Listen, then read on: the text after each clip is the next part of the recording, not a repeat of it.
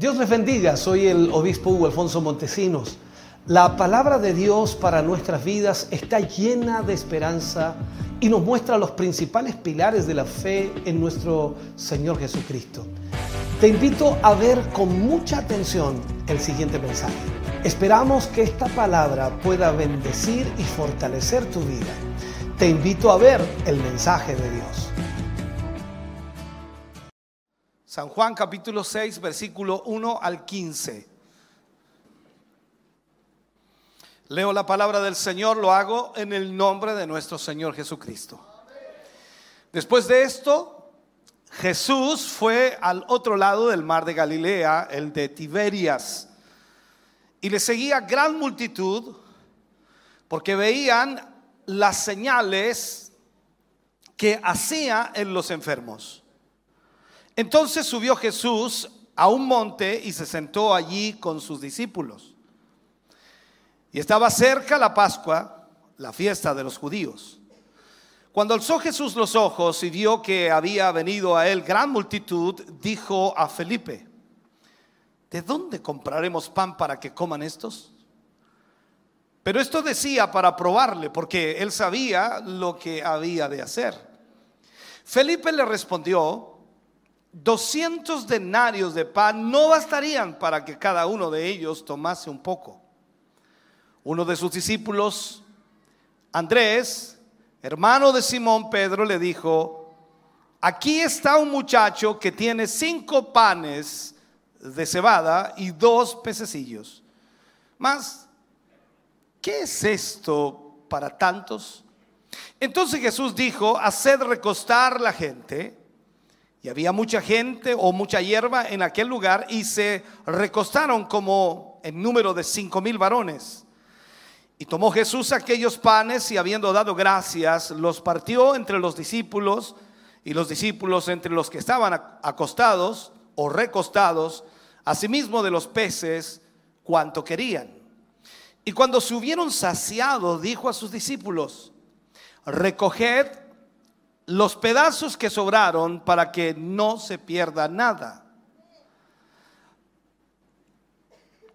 Recogieron pues y llenaron doce cestas de pedazos que de los cinco panes de cebada sobraron a los que habían comido. Aquellos hombres entonces, viendo la señal que Jesús había hecho, dijeron, este verdaderamente es el profeta que había de venir al mundo. Pero entendiendo Jesús que iban a venir para apoderarse de él y hacerle rey, volvió a retirarse al monte él solo. Oremos al Señor. Padre, en el nombre de Jesús vamos ante su presencia, eh, dando muchas gracias, Señor, porque nos permites en esta noche y en este momento tener eh, tu palabra para nuestra vida. Te rogamos, Señor, nos guíes, nos dirijas y que podamos a través de esta palabra, Señor, entender cómo tú actúas y cómo tú trabajas y cómo nos enseña, Señor, lo que nosotros debemos aprender. Gracias por tu palabra. Siempre, siempre es una bendición poder analizar, profundizar en ella. En el nombre de Jesús te pido, Señor, tu bendición para cada uno de tus hijos y de tus hijas aquí reunidos y para todos aquellos que están a través de la radio, la televisión o la internet o todos los medios que puedan estar utilizando. Señor, gracias por tu bendición hoy. Para la gloria de Dios, amén y amén, Señor. Fuerte ese aplauso de alabanza al Señor.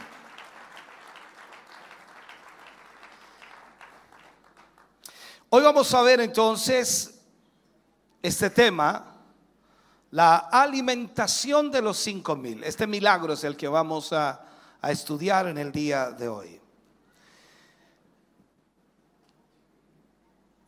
Este milagro tiene una particularidad, pues es el único milagro que es repetido en los cuatro evangelios.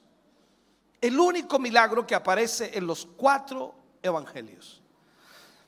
Ningún otro milagro del Señor Jesucristo fue realizado en presencia incluso de tanta gente, ni tuvo tantos beneficiarios al mismo tiempo. Todo esto nos indica entonces que estamos ante un acontecimiento realmente importante. No es cualquier milagro, es un milagrote, como diría alguien por allí, ¿no? Entonces, empecemos por notar que esta fue una señal que fue realizada al otro lado del mar de Galilea, y desde allí el Señor Jesús se desplazó a Capernaum y debemos entender que en Galilea el Señor Jesús explicó el significado del milagro que acababa de hacer. Sorprendentemente, cuando nosotros vemos el resultado de lo que Jesús hizo, fue que los galileos, increíblemente, se volvieron atrás y ya no andaban con él. Y esto nos presenta un, triste para, ¿cómo se dice? Paralelismo o paralelismo, ¿así? ¿Ah, ¿Estoy bien? Porque cuando vemos nosotros lo anterior, eh, la sanidad del paralítico que, estudiamos la semana pasada, ese paralítico que fue sanado en el, en, el, en el lugar del estanque de Bethesda, que tuvo como resultado increíblemente que Jesús fuera rechazado en Jerusalén. Al punto de que los judíos comenzaran a buscarlo no para seguirlo, sino a buscarlo con la intención de matarlo. Con todo esto vemos entonces que en, la, en, la, misma medida en que el Señor se manifestaba con mayor poder, con mayor autoridad, con mayor claridad, y Él manifestaba al mismo tiempo quién era Él, mayor era el rechazo y la oposición de los hombres hacia su persona. Cualquiera de nosotros diría, pero ¿cómo van a rechazar a Jesús haciendo lo que hace? Realizando lo que realiza. Por lo tanto, de allí deducimos que uno de los propósitos de este pasaje, primeramente es resaltar el amor y la gracia del Señor. Aquí se aprecian con toda claridad sobre el trasfondo de la eh, ingratitud humana. O sea, lamentablemente la gente es ingrata. No ustedes, pero ellos sí fueron ingratos. Lo que vemos aquí entonces es la gloria de Dios revelada al estar dispuesto, por supuesto, a derramar una vez más su favor divino sobre una multitud ingrata a la que por supuesto conocía perfectamente. Pero como ya hemos considerado o como ya eh, hemos visto en otras ocasiones, la gracia de Dios no se activa por los méritos humanos. La gracia de Dios no es que eh, se dé porque algo bueno hemos hecho nosotros. No es así, sino precisamente por la falta de los méritos humanos. O sea, usted y yo necesitamos la gracia de Dios en nuestra vida. Porque no tenemos mérito para obtenerla y simplemente por gracia y misericordia Dios nos da esa gracia. Ahora, otro de los propósitos de, del milagro, específicamente este que estamos viendo, es el contraste que habría o que hay entre la clase de Mesías que el pueblo de Israel estaba esperando y al mismo tiempo cómo era realmente Jesús, el Mesías enviado por Dios. O sea, hay una diferencia enorme entre lo que el pueblo esperaba del Mesías y en lo que Dios les envió. Yo sé que usted también vive esta realidad. A veces nosotros queremos que Dios actúe de cierta manera y Dios actúa de otra manera. Porque ahí es donde la realidad hace la diferencia. Entonces, como veremos, Después de que Jesús hubiera multiplicado los panes y los peces y la multitud fue a él con la intención de hacerle rey, porque eso fue lo que querían hacer, ellos querían, en otras palabras, un Mesías así, un Mesías que les alimentara, un Mesías que les supliera sus necesidades, un Mesías que les sanara, un Mesías que pudiera ayudarles en todo. Eso es lo que ellos querían alguien que les trajese bendiciones materiales en abundancia. Eso es lo que ellos querían. Entonces no podían ocultar que su mirada estaba puesta en ellos mismos y en sus necesidades, esas necesidades temporales para que Dios las supliera. Entonces por eso querían hacerlo rey, porque si lo hacían rey entonces el Señor Jesús les daría todo lo que necesitaban. Pero cuando lo quisieron hacer rey, lo que hizo Jesús fue apartarse de ellos y no se prestó a los deseos que ellos tenían. La actitud aquí de Jesús y de sus enseñanzas al mismo tiempo no dejaba lugar a dudas de que su interés, el interés del Señor Jesús, se enfocaba sobre realidades espirituales y no en realidades materiales. O sea, no estaba enfocada en lo que los hombres tenían, sino que estaba enfocada en lo espiritual y en lo eterno. Pero estos hombres querían satisfacer sus necesidades materiales, que es totalmente diferente. Yo espero que usted esté aquí buscando satisfacer sus necesidades espirituales. Porque si ha venido para satisfacer sus necesidades materiales, se equivocó de lugar.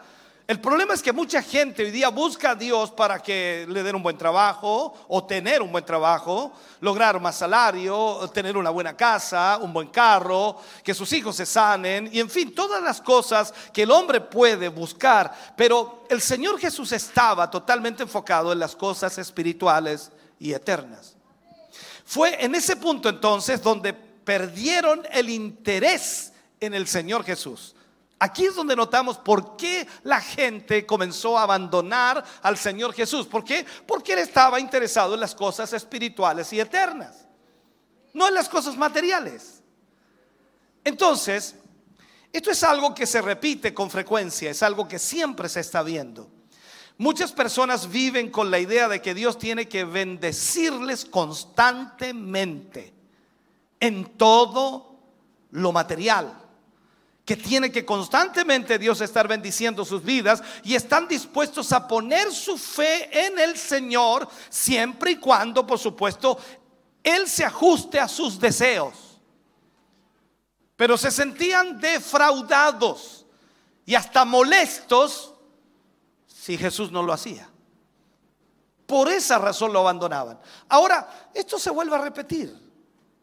¿Cuántas personas se han descarriado, se han alejado, han abandonado al Señor porque Dios no les ha suplido? ¿No ha escuchado usted en la conversación con alguno de los hermanos? Eh, es que de que comencé a ir a la iglesia me ha ido mal. ¿Y quién dijo que te iba a ir bien? Es que desde que comencé a ir a la iglesia no me han subido el sueldo. ¿Y quién dijo que te lo iban a subir? No sé si me entiende. Es que desde que comencé a ir a la iglesia incluso me enfermé. ¿Y quién dijo que no te podías enfermar? Entonces nosotros, los seres humanos, queremos que Dios haga lo que nosotros queremos y que nos bendiga como nosotros queremos. Y si eso es así, entonces, ok, yo les sirvo. Pero Jesús no vino a eso. Al fin y al cabo, y puedo decirle, en esto consiste la filosofía, por ejemplo, del Evangelio de la Prosperidad, que está muy extendida en esos tiempos. Ellos tienen predicadores que en su énfasis está muy marcada la bendición material y al mismo tiempo todas las bendiciones materiales y temporales que los cristianos, por supuesto, deben esperar de Dios y hasta exigir de Dios. Pero en estos pasajes cuando vemos la, vida de Jesús, ministerio de Jesús, veremos que Jesús no quiso ser su rey con esas condiciones. Él no viene a bendecirte materialmente. ¿Puede hacerlo? Claro, pero esa no es su prioridad. Él viene a bendecirte espiritualmente. Él viene a hablarte de las cosas eternas. Esto pasajero se destruirá un día, no servirá de nada. Pero tú serás eterno, o sea, vivirás eternamente. Entonces, eso es lo que nosotros debemos buscar. Pero el concepto a veces cuesta entenderlo. Ahora, todo esto no tiene, nos tiene que hacer reflexionar a nosotros también acerca del tipo de Mesías en que nosotros hemos creído. ¿Cuál es el Mesías que usted ha creído? ¿O cuál es el Jesús que usted tiene? Oh, mi Jesús me ayuda. Mi Jesús me bendice, mi Jesús me suple, mi Jesús eh, me cubre, mi Jesús me sana, mi Jesús, mi, mi Jesús, mi Jesús y mi Jesús y mi Jesús. ¿Y qué pasa si Jesús no lo hace? ¿Vas a dejar de servirle? ¿Vas a dejar de adorarle? ¿Vas a dejar de exaltarle? ¿Vas a dejar de honrarle? Esto es como la relación humana, ¿no? Si te portas bien conmigo, yo me porto bien contigo. Si te portas mal, yo me porto mal. Esto es como ojo por ojo, diente por diente, el que me la hace me la paga y sigues todo lo que pueda seguir allí. No, esto no puede ser así. Entonces, vemos que Jesús no vino a eso. ¿Qué tipo de Jesús es el que nosotros queremos? Jesús es uno solo. Y es el que fue enviado por Dios. Y fue enviado para instaurar un reino espiritual. Por lo tanto, lo que Jesús quiere hacer primero en tu vida es lo espiritual.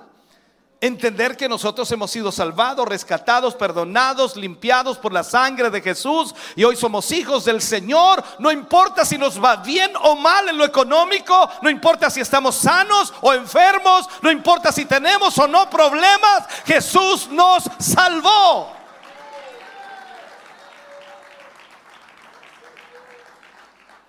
Ahora, la multiplicación de los panes y los peces también sirvió para evidenciar nuevamente el poder creador de Jesús. Porque lo que hizo aquí Jesús no tan solo fue multiplicar, que esa palabra nosotros la podemos entender un poco, pero aquí lo que Dios hizo también fue crear. Lo vamos a ver más adelante. Porque lo que Jesús hizo fue crear algo que no existía. ¿Cuántos panes y peces eran? Cinco panes, dos peces. Pero comieron cinco mil hombres sin contar mujeres y niños. Uh, una cantidad enorme. Entonces, como ya había hecho antes el Señor cuando había convertido el agua en, en vino, o sea, Él había creado algo. Y eso es impresionante. Ahora, ambos milagros tenían el claro propósito de mostrar la abundancia, el gozo que habrá en el reino de Dios cuando Él lo establezca. O sea, en otras palabras, cuando nosotros vengamos con Él a esta tierra y el Señor establezca su reino milenial, imagínate cómo será eso. extraordinario. No tengo el tiempo para hablarte de eso, pero más o menos anda imaginándote. Vemos entonces en la historia de, este milagro a un niño usado por el Señor Jesús. Eh, quieres ser usado por el Señor tú también, ¿no? Me imagino. No importa que no seas niño, pero puede ser usado. Y aquí vemos a un niño que va a ser usado por el Señor Jesús. La historia puede nacer de esa manera. El sol estaba ya saliendo sobre las montañas eh, que rodeaban el mar de Galilea y este niño empezó el día, por supuesto, bien temprano y ese día para él iba a ser un día bastante distinto a todos los otros días que él había tenido. Alguien en la familia le había preparado, por supuesto, una colación, una merienda, como así se le llamaba, eh, con algunos panes y algunos pececillos, eh, lo que por supuesto este niño y su familia se imaginaban que podía aguantar el día con esa merienda.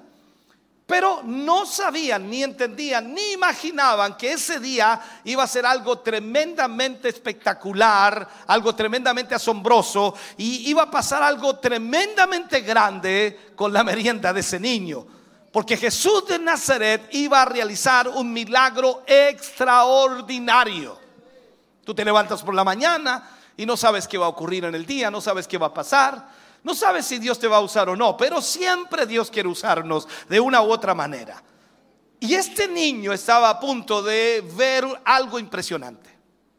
Ahora, sabemos que hay dos milagros similares en la Biblia y en el libro de Mateo aparece muy claramente, pero con algunas diferencias. El primero, por supuesto, aparece en Mateo 14 del 13 al 21, el segundo aparece en Mateo 15 del 32 al 38. ¿Qué hablan ellos? En el primero se alimentan, por supuesto, cinco mil hombres y en el segundo se alimentan cuatro mil. En el primer milagro hay cinco panes y dos pescados. En el segundo hay siete panes y solo dos o unos pececillos. Y por último, en el primer milagro sobran doce canastas y en el segundo siete cestas. Ahora, Juan nos relata que el maestro constantemente era seguido por una tremenda multitud. ¿Por qué?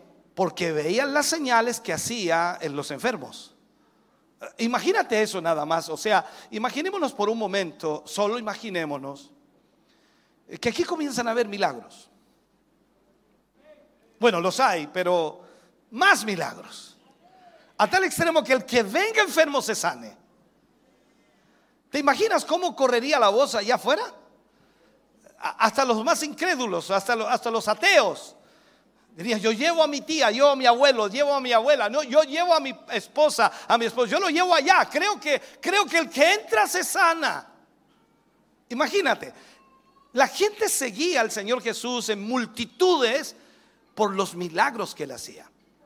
Entonces, ¿qué es lo que hizo? Jesús subió al monte y se sentó allí con sus discípulos y estaba cerca la Pascua, de acuerdo a lo que la Biblia nos grafica, era la fiesta de los judíos. Y el Evangelio de Marcos nos da algunos detalles importantes en ese sentido para que nosotros vamos viendo la correlación y al mismo tiempo entendiendo un poquito más lo que allí enseña esta palabra.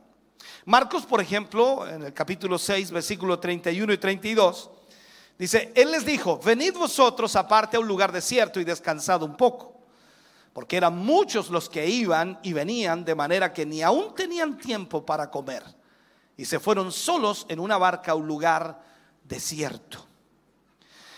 La tranquilidad no le duró mucho al Señor, porque el versículo 33 nos dice, pero muchos los vieron ir y le reconocieron. Y muchos fueron allá a pie desde las ciudades y llegaron antes que ellos y se juntaron a él. O sea, esto es cosa que no se podía, no se podía ocultar el Señor. Lo seguían donde iba, así como usted. Bueno, ahora entiendo por qué no hay amenes, ¿no? Al Señor Jesús lo seguía todo el mundo. Todo el mundo quería estar con él. De usted Igual, ¿no? Bueno, esos amenes son para la grabación, me imagino. Ahora, veamos esto. Observamos aquí que muchos, por lo visto, caminaron una gran cantidad de kilómetros, una gran distancia, para llegar al lugar donde Jesús estaba junto a sus discípulos. Incluso, por supuesto, ellos se dirigieron a ese lugar en una embarcación. Cruzaron al otro lado y la gente los siguió y rodeó y llegó hasta allá. El Evangelio de Mateo, en el capítulo 14, versículo 14 y 15, leemos, y saliendo Jesús vio una gran multitud, o sea, se bajó de la barca y allá había una tremenda multitud, y tuvo compasión de ellos y sanó a los que de ellos estaban enfermos. Oiga, aquí me dice entonces que los sanó a todos y sanó a los que de ellos estaban enfermos. ¿Hay algún enfermo en esta noche? No, es que con los amenes no, no, alcanzo a captar yo. La mano levantada, ¿hay algún enfermo? Eso es una pregunta nada más, no se preocupe. Vamos, sigamos viendo. Y dice, cuando anochecía, se acercaron a él sus discípulos diciéndolo, el lugar es desierto y la hora ya pasada, despide a la multitud para que vayan por las aldeas y compren de comer. O sea, notemos aquí, notemos las admirables palabras en este sentido. Vio una gran multitud y tuvo compasión de ellos. Esto es importante. O sea, cada vez que el Señor Jesús hizo un milagro, lo hizo sintiendo en su corazón el dolor, la angustia o la necesidad de la persona. Nunca lo hizo para demostrar en forma espectacular su poder, su habilidad, su capacidad. No, no lo hizo por eso, lo hizo por compasión. Ahora, creo que Jesús veía a las multitudes con compasión por varias razones. Una de ellas dice que tenía compasión por su situación espiritual. ¿Y que no? Cuando vemos a la gente en el mundo perdida, sin esperanza ¿Siente usted compasión por ellos?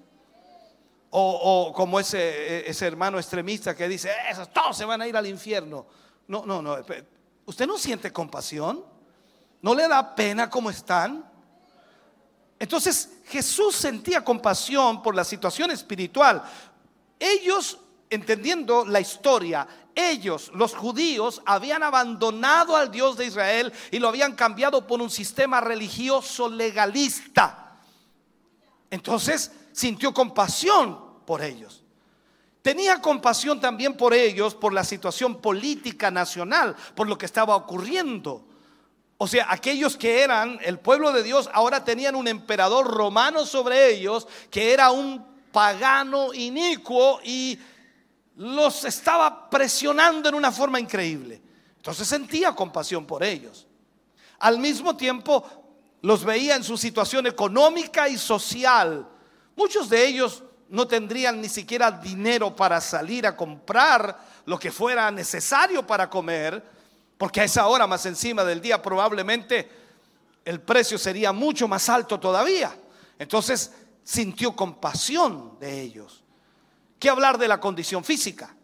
Muchos de ellos estaban enfermos, padecían de diversas dolencias, posiblemente paralíticos, cojos, ciegos, en fin, usted agregue todo lo que quiera. Entonces Marcos escribe y nos da un detalle importante aquí y nos dice, y salió Jesús y vio una gran multitud y tuvo compasión de ellos porque eran como ovejas que no tenían pastor y comenzó a enseñarles muchas cosas. Mira lo que hace Jesús ahí. Comenzó a enseñarles. Esto es importante, hermano querido. Por eso tú no puedes, si sientes compasión por alguien, lo que tienes que hacer es enseñarles la palabra de Dios para que ellos puedan conocer al Señor. Entonces la pregunta aquí sería, ¿qué, qué, se les puede enseñar a una multitud que es como un rebaño sin pastor? ¿Qué se le puede enseñar? E, en un sentido, los discípulos le están diciendo al maestro, en lo que expresaban ellos, porque veían una tremenda multitud que ya prácticamente la tarde estaba cayendo y llevaban todo el día, y ellos tratando de alguna manera de, de tener un tiempo a solas, pero no pudieron porque la multitud lo siguió. Entonces los discípulos, esos eran los discípulos, le dicen, diles que se vayan y que se las arreglen como puedan. Ese era el pensamiento de los discípulos. O sea, ellos usaban las palabras para que vayan a las aldeas y compren para sí algo de comer. Que les estaban diciendo en buen chileno que se las arreglen como puedan. ¿Qué haría usted? Si hubiera multitudes como ovejas que no tienen pastor. Sin duda que en aquellos tiempos, hermano querido, la cantidad de lugares para comer fuera de casa como no es, no es como lo que hay hoy día, ¿no? Hoy día hay por todas partes. Eh, hay lugares, por supuesto, de comidas rápidas en todas partes. Usted va ahí, hay un carrito, hay un, un, ¿cómo se llaman? Un full truck. Mire, no tenía idea que se llamaban así. Y, usted va, ¿o cómo? Full truck. Comida rápida. Bueno, yo en inglés no le pego nada. Yo francés sí. esa. Entonces hay por todas partes comida hoy día. Usted no, incluso usted puede llamar para que le traigan comida. Imagínese, hermano.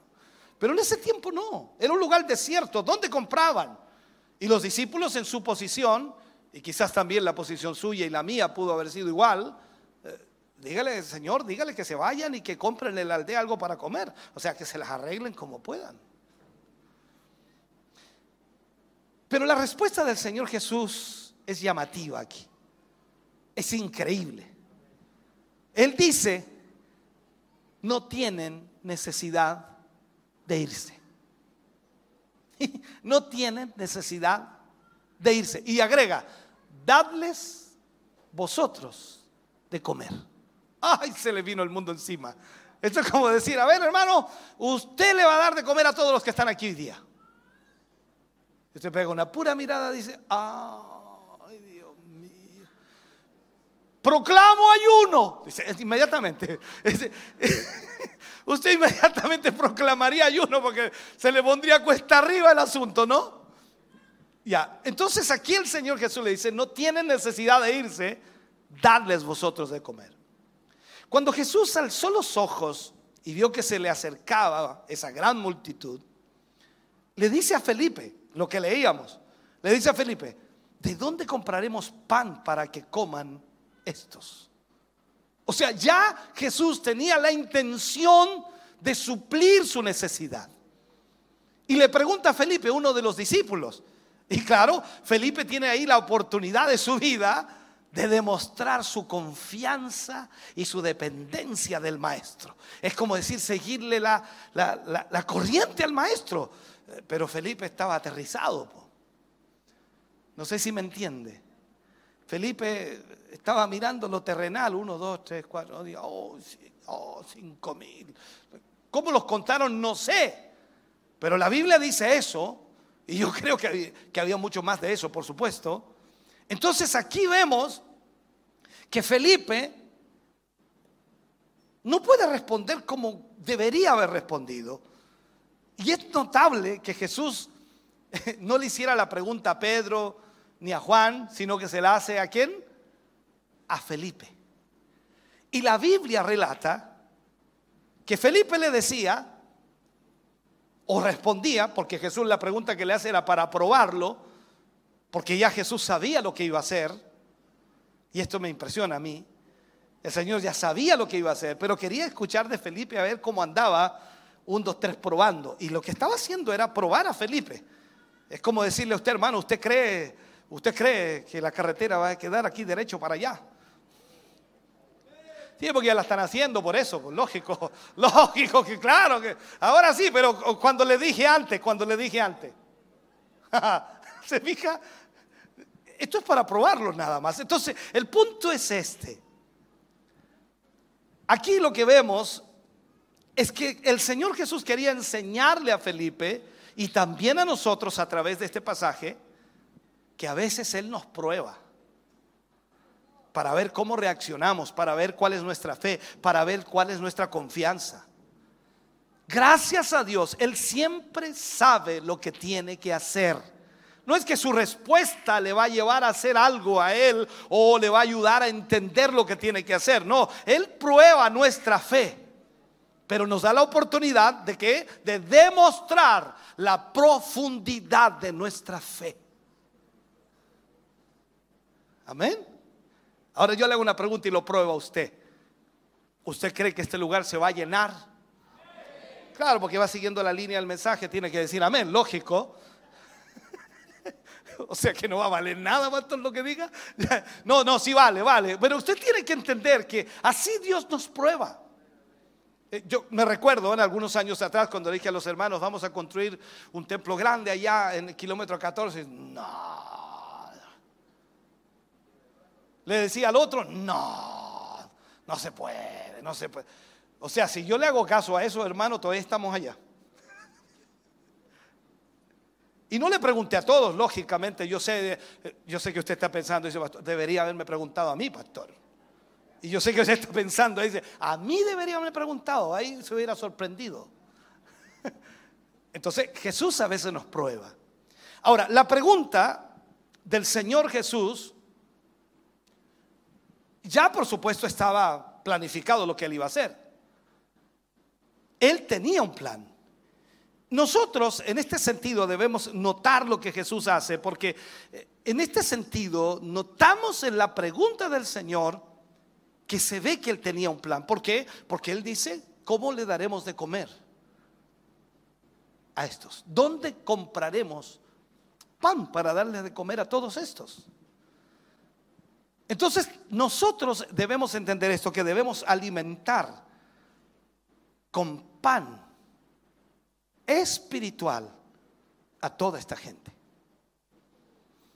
Y nosotros debemos hacerlo. Ellos debían alimentar con pan físico a toda esa gente.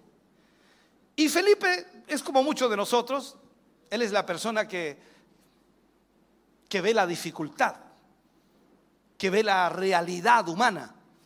Y Felipe le responde.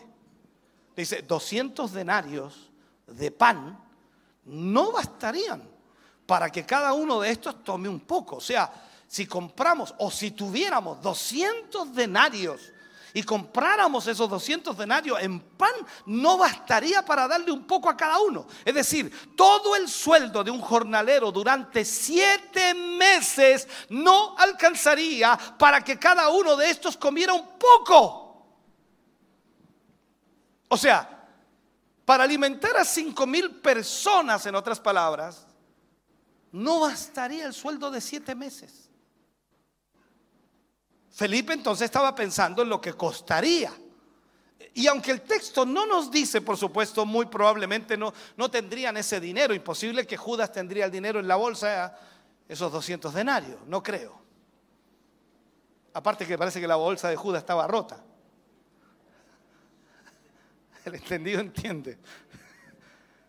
Pero Felipe no había calculado lo que estaba, de alguna manera, lo que costaba alimentar a toda esa gente de forma eh, tal, que, que él trataba de entender cuánto más o menos se gastaría para darles un poco a cada uno. Ni siquiera había calculado para dejarlo satisfecho. Porque una cosa es darle un sándwich, que a lo mejor no lo deja satisfecho. Dos podría ser. Para algunos son tres. Estoy bien, ¿cierto? Yo sé que algunos comen poco aquí y los veo. Pero otros comen más.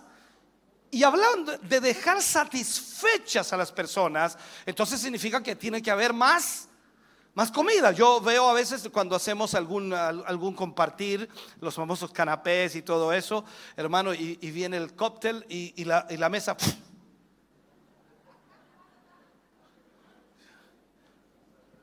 Y como yo como poco, se acercan a mi mesa así como que no quiere la cosa. ¿Cómo está? Mi, y de repente... Pero si le preguntamos a cada uno, ¿quedó satisfecho? Posiblemente no. Algunos sí, otros no. Ayer me tocó estar en Quinquegua, ¿cierto? Y tenía a mi lado un jovencito, delgadito, que picoteó y quedó satisfecho con dos papas fritas. Yo decía, no, que usted tiene que comer, tiene que comerse todo. Y me miraba y decía, no, yo estoy satisfecho, tiene que comer. O sea, hay personas que van a quedar satisfechas con poco y otras que van a necesitar más. Entonces, lo que Jesús quería era dejarlos satisfechos. Así que Felipe en su respuesta actúa, por supuesto, como uno de nosotros. Está pensando en darles un poco a cada uno. Un poco a cada uno. Lo importante es que coman algo. No sé si entiende. En la casa después comerán y ahí ya. Pero aquí, importante es que coman algo. Que no salgan de aquí hablando que no les dimos nada. ¿Me sigue, no? Ahora, aquí vemos entonces la misericordia del Señor. Él quiere alimentar a la multitud no con un poco, sino hasta que todos estén completamente saciados. Y esto es lo mismo que hace lo espiritual. El Señor no quiere darle un poco. Él quiere darle hasta que usted quede saciado. No puede venir al culto, hermano querido, y esperar que Dios le dé un poco. Dios le va a dar mucho para dejarle saciado. Entonces vuelvo con Felipe. Si Felipe pensaba entonces que dándoles un poco con eso bastaría, y aún así no tendrían para ese poco. ¿Cuántas veces, hermano querido, en las cosas espirituales nosotros también hacemos lo mismo? Eh, servimos un poco, un poco. Un poco en la predicación servimos al Señor, un poquito en algún ministerio de la obra, un poquito en alguna responsabilidad, un poquito de ofrenda, un poquito de nuestra vida al Señor, al servicio del Señor. Siempre le damos un poco al Señor y Él nos da todo. Ahora, si nosotros hubiésemos estado con el maestro ese día específicamente, ese día, ¿cuál sería nuestra respuesta? Tal vez habríamos dicho, ¿de dónde conseguimos nosotros tantos panes en un lugar desierto como para saciar a esta multitud tan grande? Y diríamos, el Señor se volvió loco. ¿No habría pensado usted así? Y nosotros honestamente, con mucha honestidad, con mucha sinceridad, nos hubiéramos acercado al maestro y haber dicho, eh, Señor, eh, usted no se da cuenta de que en el desierto no hay ninguna panadería aquí. Y aunque encontráramos alguna por aquí, que tenga justo pan para alimentar a más de 10 mil personas, justo ahora, cuando cae la tarde, que se supone que las panaderías sacan el pan en la mañana.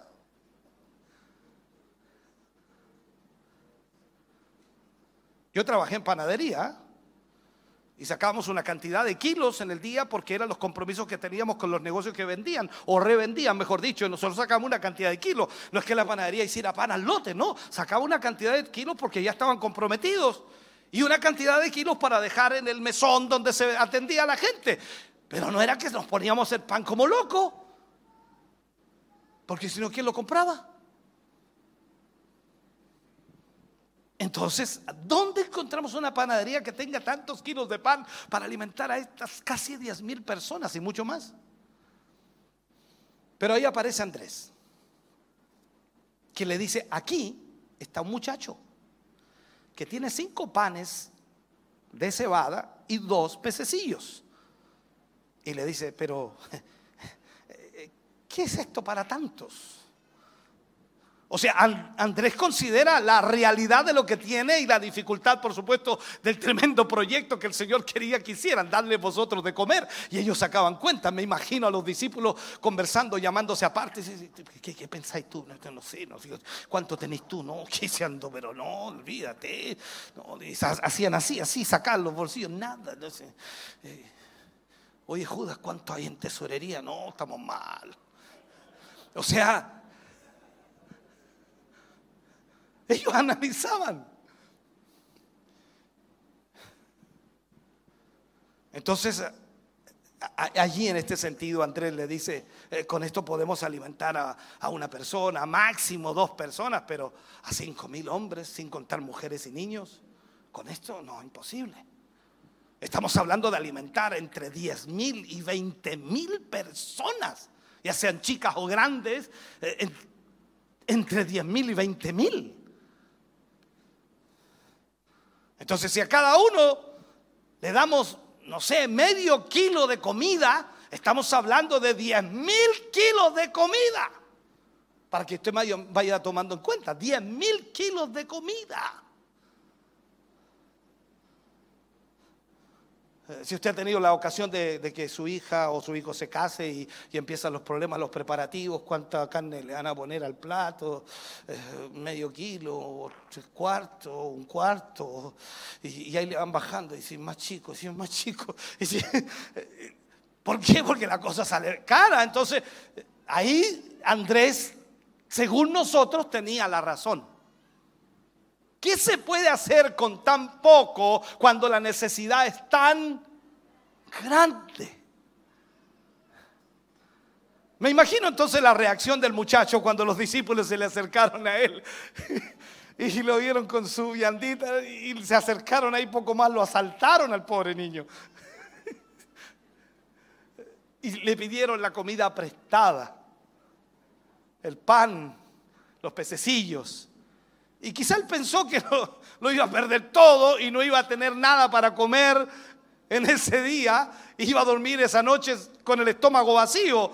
¿Por qué? Porque los discípulos vinieron a pedírselo y él gentilmente dijo, aquí está para el maestro. No, si el Señor Jesús lo necesita, ahí está. Por último, que coma el Señor Jesús. ¿Cierto? Que coma el obispo. Lo puse en esa gráfica para que usted más o menos piense un poco. Pero es una tremenda lección la que tenemos aquí. Aún siendo incluso ese niño, después de ese milagro, después de su vida eh, creciendo y, volviéndose anciano, yo creo que ese niño nunca más olvidó ese milagro. Recordaba ese milagro todos los días y se lo contaba a sus hijos, a los nietos, a los bisnietos, a los tataranietos y se los contaba y recontaba y los nietos venían y dice, abuelito, cuéntame de nuevo eso de la multiplicación y él se los volvía a contar como eran. Entonces aquí nos muestra el Señor, como en muchos otros pasajes de la Biblia, que el Señor puede usar lo poco que tenemos para su gloria. Y cuando lo ponemos todo en sus manos, Él hace cosas impresionantes. Entonces vemos aquí que el milagro se va a producir. Y ahí cuando comienza a caer la tarde, el Señor Jesús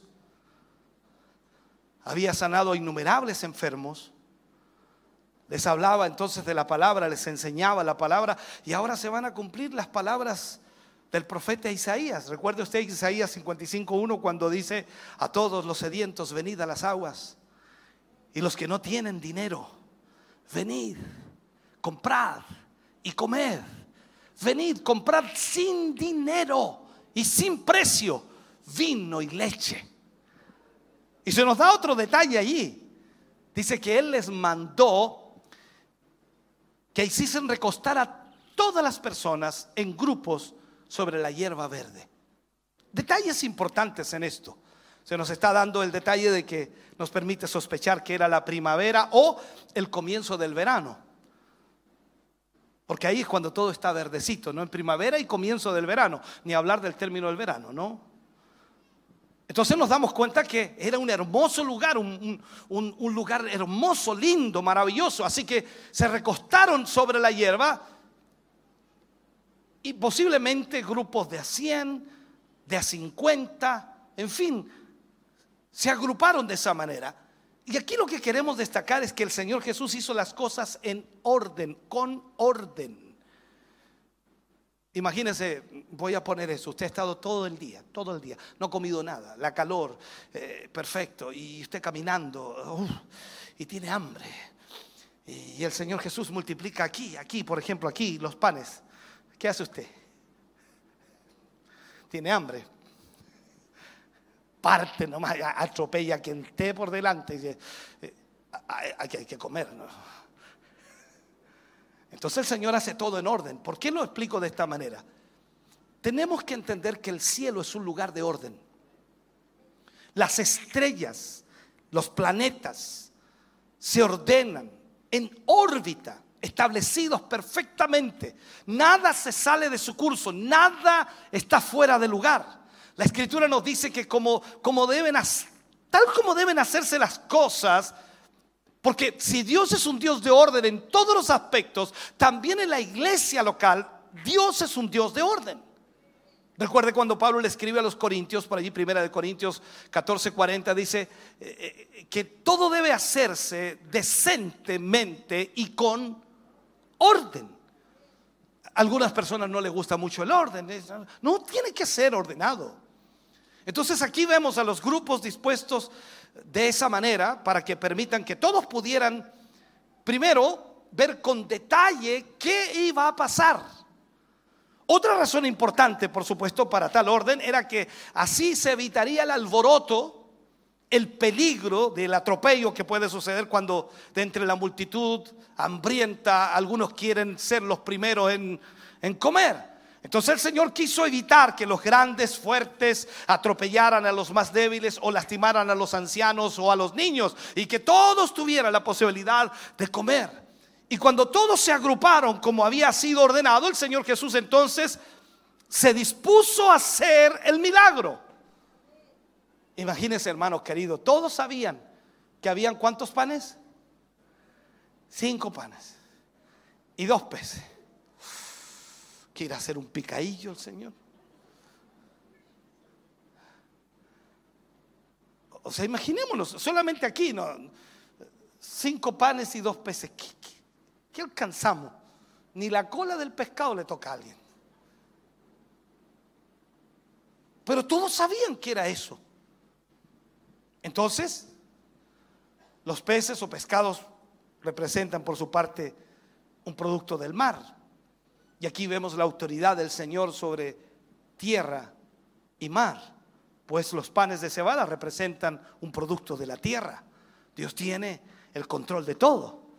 Usted dice, pero ¿cómo si, si, si la harina se me está acabando? ¿Se te acabó? No, todavía me queda un poquito. Dios puede multiplicarla. Entonces, ¿qué hace aquí? Y tomando los cinco panes y los dos peces, levantando los ojos al cielo, bendijo y partió y dio los panes a los discípulos y los discípulos a la multitud. Observemos entonces que el Señor ordena que la, gente se recueste en la pradera. No les permite ni sentarse ni pararse. O sea, no les dice que se arrodillen porque sería eh, fácil pararse y salir corriendo. Entonces, por la misma razón, no les dice que se sienten, sino que se recuesten. Y aquí vemos entonces que esto es perfecto. Es el buen pastor, como lo vemos en las palabras del salmista. Jehová es mi pastor nada me faltará. En lugares de delicados pastos me hará descansar. Junto a aguas de reposo me pastoreará. Confortará mi alma. Me guiará por sendas de justicia por amor de su nombre. Y, y ahora toma los panes, toma los peces y levanta los ojos al cielo mostrando su dependencia y comunión perfecta con Dios el Padre y le da gracias. Y aquí como hemos aprendido que todo ha sido creado por, por Dios, para Él y por medio de Él, entonces el creador de los millones de peces, de los ríos, de los mares, uh, le está dando gracias a su Padre por esos alimentos. Igual que cuando estuvo frente a la tumba de Lázaro, usted recuerda, oró y dijo, Padre, Gracias te doy por haberme oído. Yo sabía que siempre me oyes. Bueno, eso, ¿no? Entonces esto nos deja una tremenda enseñanza a nosotros. Primero, a ser agradecidos por todo lo que Él nos da. Y lo segundo, el Padre siempre nos oye. Entonces cuando vemos aquí a Jesús de Nazaret, que va por supuesto a a probar en este milagro que Él puede alimentar las multitudes, no solamente espiritualmente, sino también físicamente. O sea, todo comienza primero en lo espiritual y luego pasa a lo físico. Por lo tanto, usted espiritualmente tiene que estar bien para que Dios pueda bendecirle eh, físicamente. Y aquí va a demostrar con hechos que es cierto, que es verdad cuando la palabra de Dios dice y cuando el mismo Señor Jesús dice, yo soy el pan de vida. El que a mí viene dice, nunca tendrá hambre y el que en mí cree no tendrá sed jamás. Oiga que me gustan esas palabras del Señor, extraordinaria. Ahora alguien podría decir, es muy fácil decir eso en el sentido espiritual. Pero ¿cómo puede demostrarlo? ¿Cómo puede hacer que eso se haga una realidad en lo físico? Aquí es donde Jesús está haciéndolo. Entonces, en un sentido, el milagro que estamos considerando muestra a Jesús de Nazaret que puede hacer lo imposible. Él puede calmar tu hambre física, pero está interesado también en saciarte con su presencia porque Jesús lo llena todo. Cuando miramos en el Antiguo Testamento, el profeta Elías alimentó en forma milagrosa a una viuda y a su hijo y le dio provisión de aceite y harina hasta que volvió a caer la lluvia. Entonces aquí vemos al Mesías que va a alimentar a más de 10 mil personas con panes y peces. Ahora yo sé que usted me escucha y dice, ya, pero ya, pues cuéntenos el milagro. Ahora, ¿cómo es que el milagro se produce? Y aquí entramos en, en, tierra derecha. Es increíble lo que está a punto de suceder aquí. De algo que existe, de algo que es poco, de algo que es pequeño, en una mínima cantidad que es multiplicada a tal manera que alcanza para suplir a todos los asistentes y sobra. Eso es impresionante. Quizás para entenderlo mejor nos sirva un ejemplo matemático. Es como si un pan, luego de ser partido, que queda en dos partes, ¿cierto? Al partir el pan queda en dos partes, no importa qué tamaño tengan, quedan dos partes. Y esas dos partes que se partieron vuelven a tomar el tamaño original de un pan. Oh, Como dijo pastor, sí, un pan se parte y vuelve a convertirse en dos panes. Wow. Entonces si rompemos esos dos, se vuelven a convertir en cuatro. Y si lo hiciéramos otra vez, tendríamos ocho. Y después dieciséis. Y si lo volviéramos a hacer, inmediatamente tendríamos 32. Luego 64. Y seguiríamos 128, 256, 512. Y enseguida subiríamos a 1024. ¡Wow! Y así se va. O sea, unas pocas veces tendríamos entonces las miles y miles de piezas de pan para alimentar a los cinco mil. Sabemos que el milagro fue real. ¿Sabe por qué? Sabemos que fue real porque no fue una ilusión colectiva. No es que eh, esa multitud de gente eh, dijo comimos y aunque no comieron, pero comimos espiritualmente un pan. No, no, no. Fue real. El hecho, hermano querido, de que al final haya 12 canastas llenas de los pedazos que sobraron, eso nos enseña que fue una multiplicación verdadera.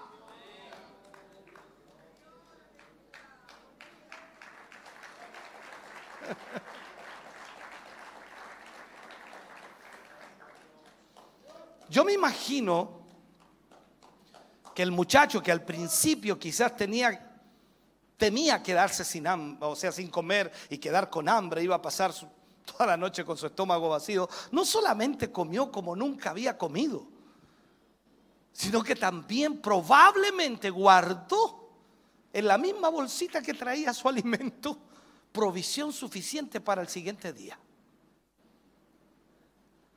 Y si alguien le hubieras dicho cómo, era que estaba guardando para llevárselo, él le hubiera lo hubiera podido decir con mucha autoridad. Discúlpeme, después de todo, yo soy el socio fundador de esto.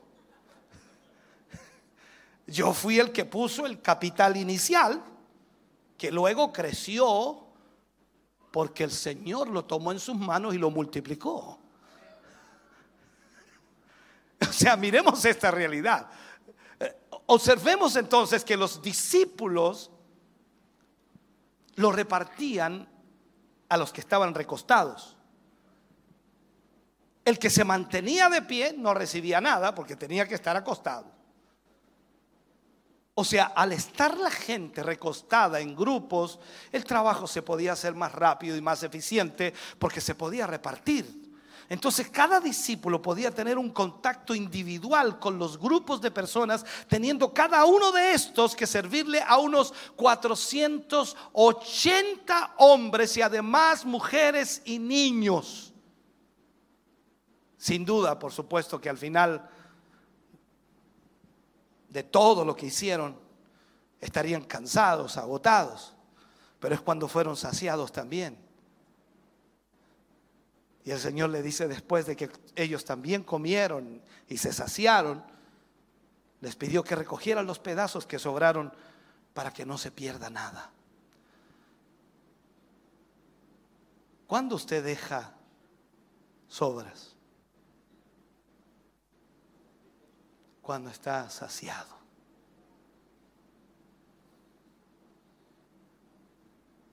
La gente se sació. comió hasta que quedó satisfecha. Y ahí empezaban unos con otros. ¿Te sirvió? No, no, no, no estoy, estoy, estoy bien. Yo. Tengo otro pan acá. ¿Alguien quiere más? No, no, no. ¿Otro pan tengo acá? No, no. Discúlpeme que lo haga de esta manera, pero, ¿sabe? Yo trato de, trato de estar ahí y de verdad me dan ganas de llorar. Porque lo que allí sucedió fue algo impresionante.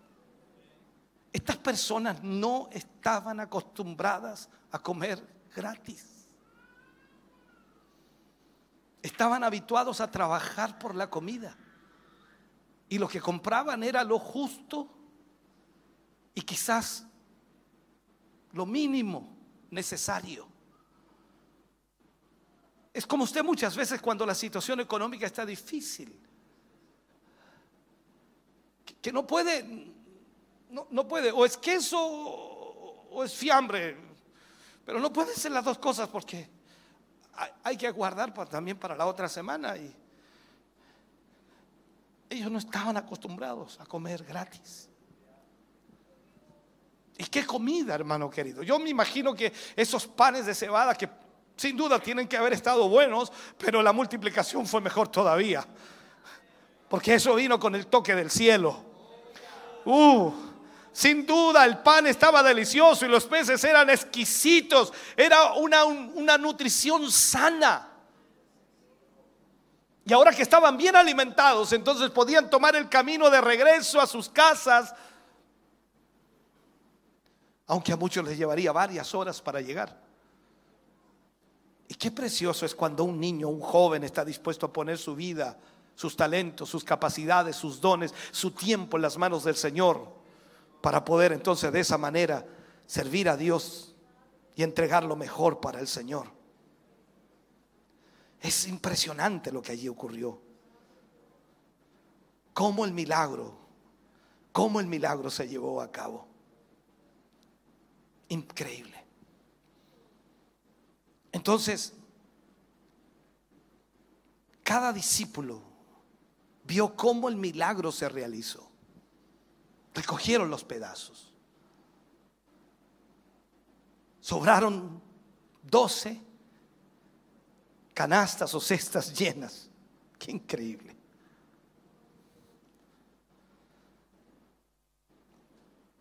¿Sabe que este principio sigue siendo válido en el día de hoy? Para aquellos que entregan lo que son y lo que han recibido de Jesucristo, sin duda es válido. Saulo de, Tarso, que era un hombre muy, muy instruido en un ambiente, cuando lo vemos nosotros, socioeconómico de clase alta. Él vivía bien. Lo que podemos determinar entonces por su elevada educación es que él no le faltaba nada. Pero cuando comparó cómo era en su vida antes de ser un creyente en Jesucristo, él dice en Filipenses 3, 7 y 8, pero cuántas cosas eran para mí ganancia, las he estimado como pérdida por amor de Cristo. Ciertamente aún estimo todas las cosas como pérdida por la excelencia del conocimiento de Cristo Jesús mi Señor, por amor del cual lo he perdido todo y lo tengo por basura para ganar a Cristo.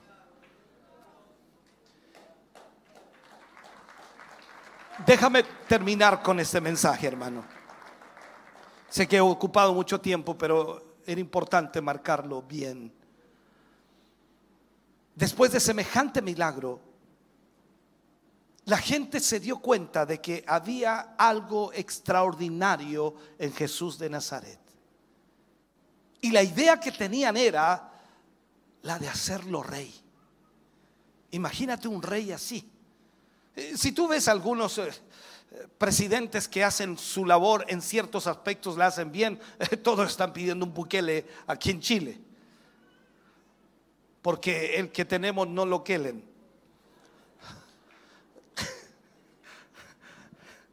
Entonces, en este sentido, claro, cualquier presidente que haga una buena labor, todo el mundo quiere tenerlo.